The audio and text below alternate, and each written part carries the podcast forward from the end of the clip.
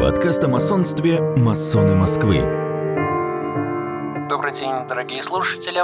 Сегодня мы расскажем о Левинсоне Георгии Николаевиче, выдающемся банкире и финансисте начала 20 века.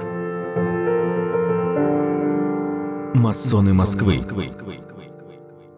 Родился он в 1886 году в Санкт-Петербурге и получил образование в Петропавловском училище и Реформаторском училище. После обучения он работал в Леонском кредите и частном банке ОА Розенберг и Ко Париже.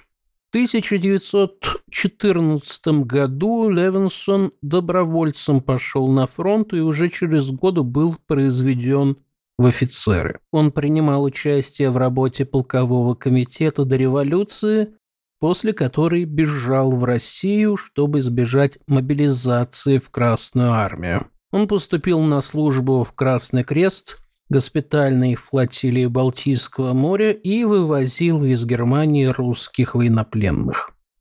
Однако в 1918 году он был вынужден бежать в Либаву из-за опасности ареста, а затем переехал в Ригу, Финляндию и Копенгаген – в Дании он жил у своего отца, затем переехал в Стокгольм, где попытался организовать торгово-транспортное предприятие, но безуспешно. В 1921 году и с осени 1923 года по 1945 год он жил в Париже и занимался банковским делом.